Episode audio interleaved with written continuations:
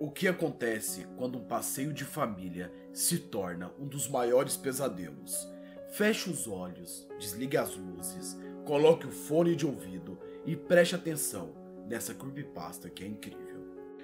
Dezenas de crianças desaparecem na Disney toda semana.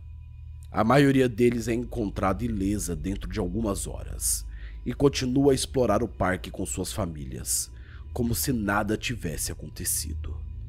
Uma pequena porção dessas crianças achadas nunca chega a voltar para casa. Eles se tornam vítimas do parque, vítimas de um segredo tão sinistro que nem os funcionários de maior cargo conversam sobre ele. Ser mãe solteira é muito difícil. Eu odeio meu trabalho.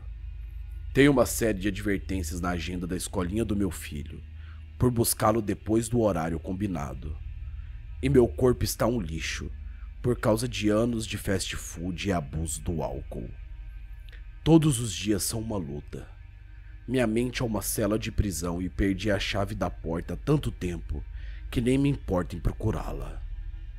Por isso, quando ganhei uma viagem à Disney World através do sorteio anual da minha empresa, quase chorei de tanta felicidade.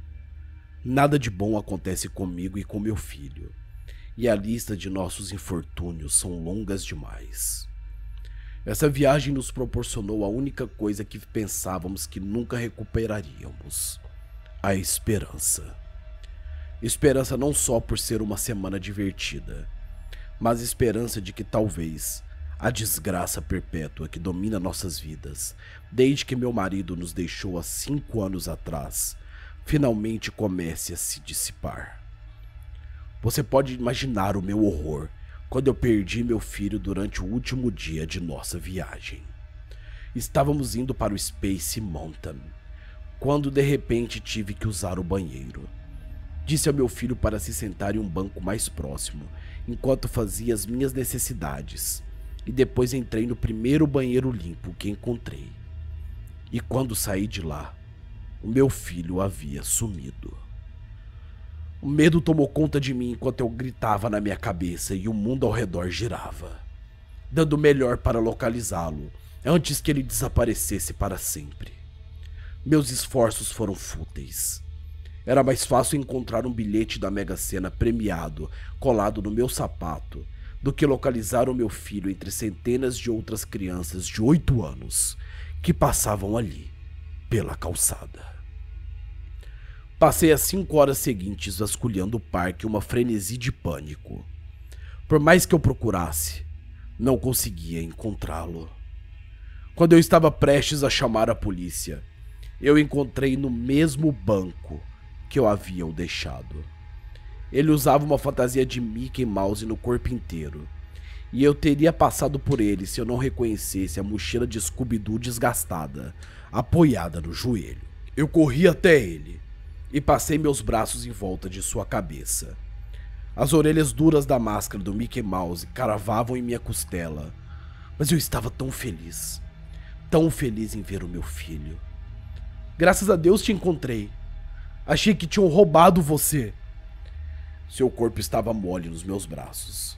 E se não fosse pela ascensão e queda constantes do peito dele contra minha coxa, eu acharia que ele estava inconsciente. Onde você estava? Juro que procurei por todo o Magic Kingdom atrás de você. Uh, e aonde você achou essa fantasia de Mickey? Ele não respondeu. Foi nesse ponto que eu fiquei preocupada. Meu filho é muito falador. Sério, ele é daquele tipo de criança que não cala a boca. E era tão diferente dele ficar calado, ser reservado, especialmente depois de um evento tão traumático. Por que você não tira essa máscara, meu filho? Eu quero ver o seu rosto. Eu quero ver se você está bem. Me abaixei para tirar a sua máscara, e ele afastou as minhas mãos com tanta força que eu dei um passo para trás. Ele nunca havia me agredido. O golpe me surpreendeu tanto que eu fiquei parada na calçada, travada. Então disse: Eu sei que você está com medo, amor. Mas tudo está bem agora. Estamos juntos novamente. E ele não me respondia. Por que você não está falando comigo, meu amigão? Você sabe que você pode falar de tudo pra mamãe. Você está machucado? Alguém fez algo com você? E nada. Sem resposta. Eu tentei por mais alguns minutos e nada. Era como se eu estivesse conversando com o um manequim. Tudo que ele fazia era ficar sentado imóvel no banco, olhando para longe através dos olhos do Mickey.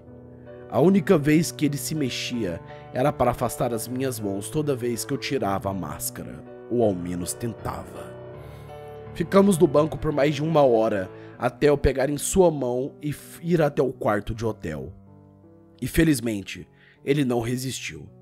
E para minha surpresa, ele me seguiu com uma docilidade de um animal e até me permitiu colocá-lo na cama aquela noite, com aquela fantasia de Mickey Mouse e tudo. Naquela noite, debati comigo mesma se deveria entrar em contato com as autoridades do parque sobre o seu desaparecimento e também a fantasia roubada. Mas decidi não fazer. Meu instinto me falava que sim, que eu deveria. Mas eu estava tão cansada e ele estava ileso. E tínhamos que chegar ao aeroporto às seis da manhã. Liguei às autoridades, potencialmente prolongaria nossa estadia ali.